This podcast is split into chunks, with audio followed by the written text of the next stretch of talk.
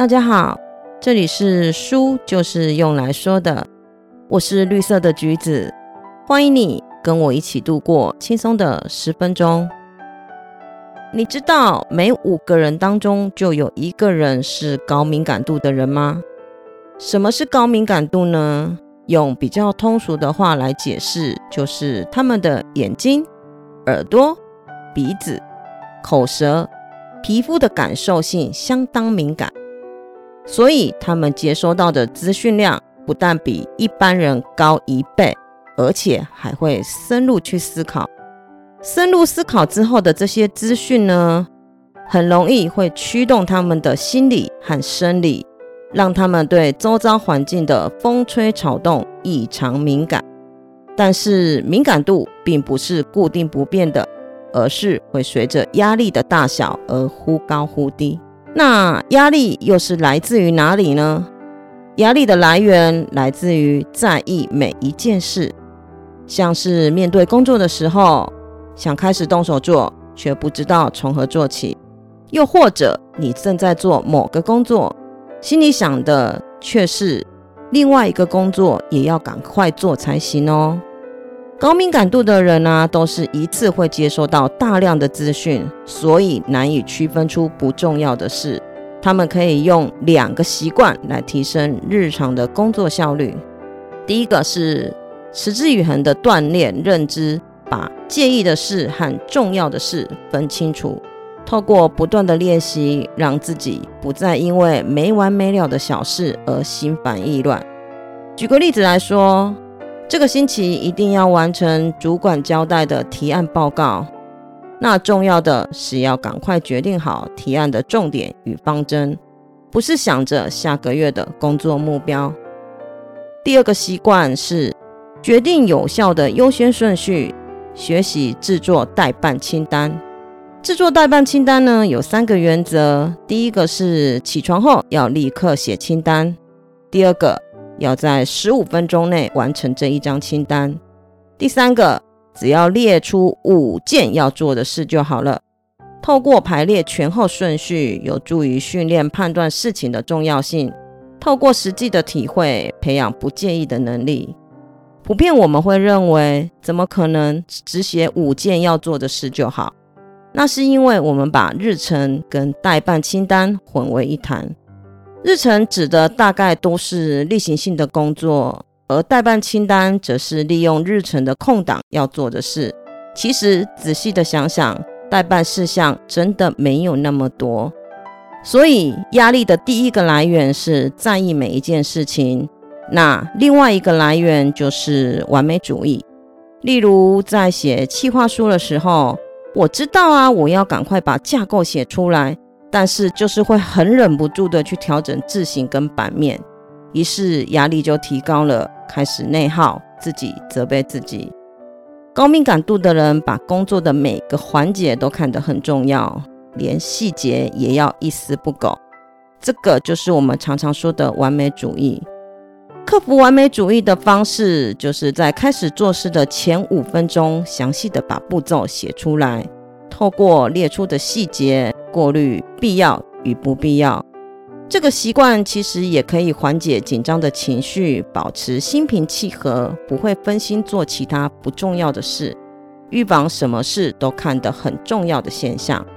除了压力会让高敏感度的人情绪起伏不定外，他们也对自我的期许很高，常常批判自己。会对自己不是理想中的那样感到失望而受伤，所以学会正确的评价自己也是很重要的。我们要有一个观念：任何人，例如你心中向往的那个人，或者是你想跟他看齐的那个人，都不可能永远都能达到理想中的自己，因为他们也想要追求更高的理想。所以，第一个正确评价自己的认知就是，现在的自己还不是理想中的自己。用这样的角度来看，我们会更喜欢现在的自己，更能认同现在的自己。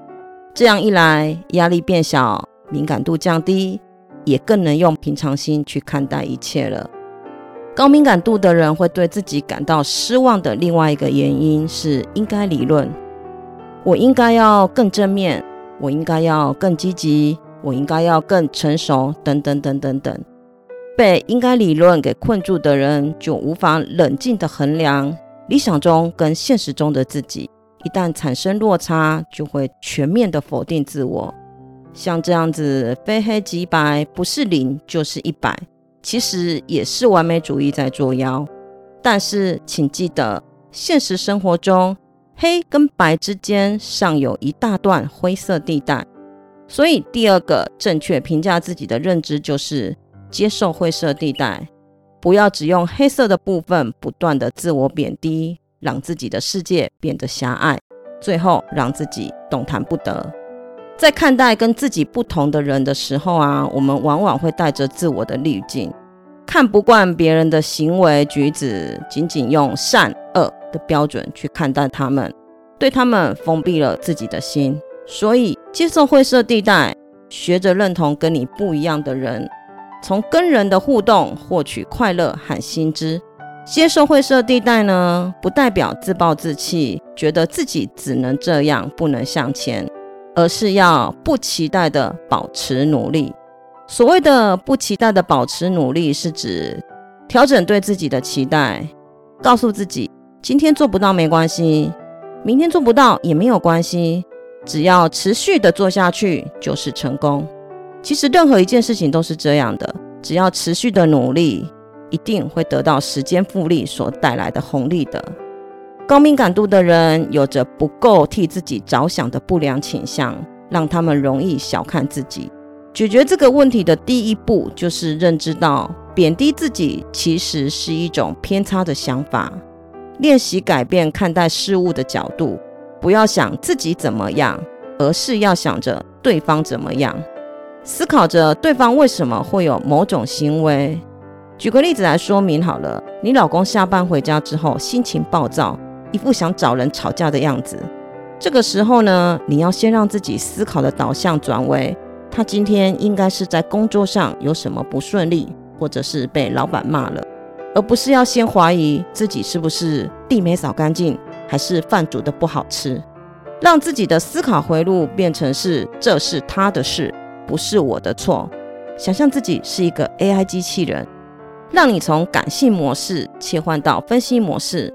人在分析一个东西的时候啊，就会拿掉感性的机制，感觉自己容易受牵动的时候，转换为分析模式，才能够避免自己被影响了。除了改变认知，还要练习不要对别人有期待。这是他的事。这种思考回路并不是人选。而是希望高敏感度的人可以处之泰然，让自己不再那么容易受伤。而会受伤的原因是习惯对别人的行为充满期待。之所以会被别人的言行举止伤害，是因为期待别人会对你更好。受伤是自己的感觉，是自己可以控制的部分。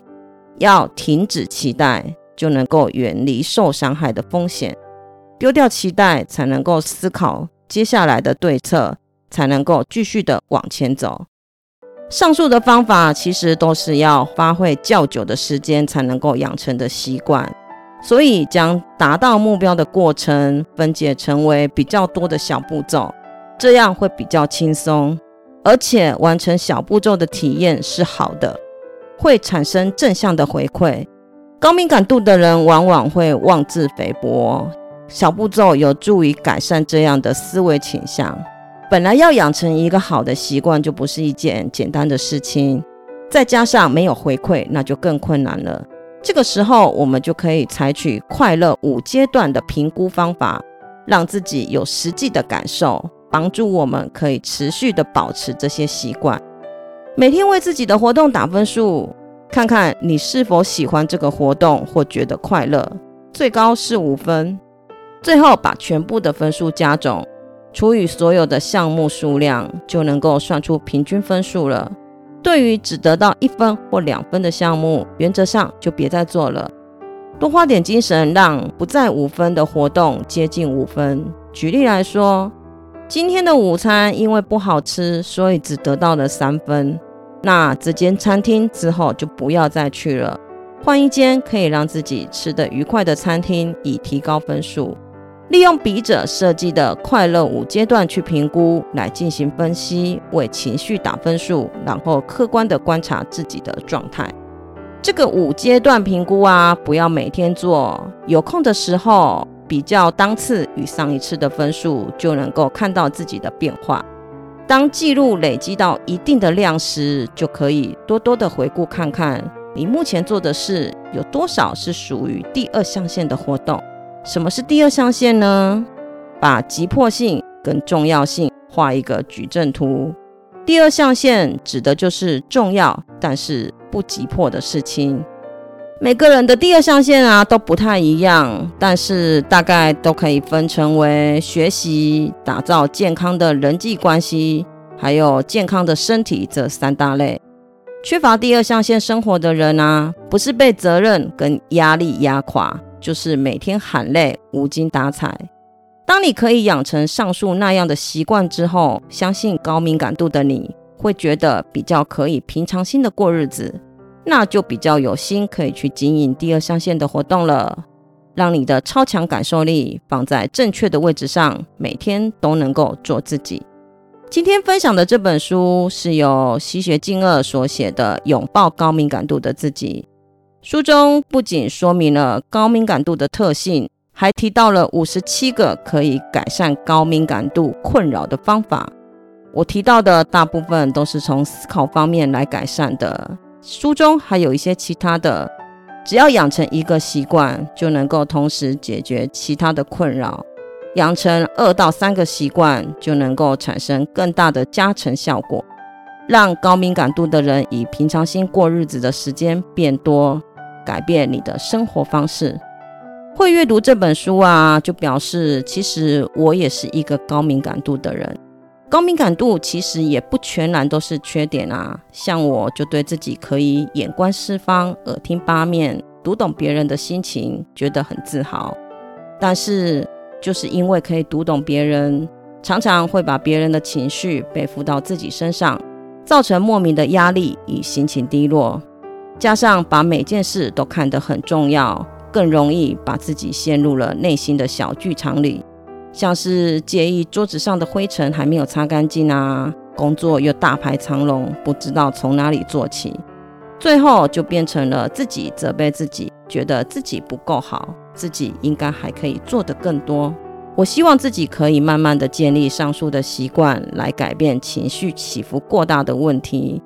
锻炼自己的认知，多多的认同自己，尽量避免贬低自己。我觉得我是一个很容易对自己产生怀疑的人，所以我会在找到一段我觉得可以激励我的话或文章的时候，把它储存在手机里。当自己又对自己的选择产生怀疑的时候，就拿出来读一读，加强自己的信心，也算是一种对自己的自我催眠吧。谢谢你今天的收听。如果你喜欢我的节目，别忘了帮我按一下追踪。我们下次见，拜拜。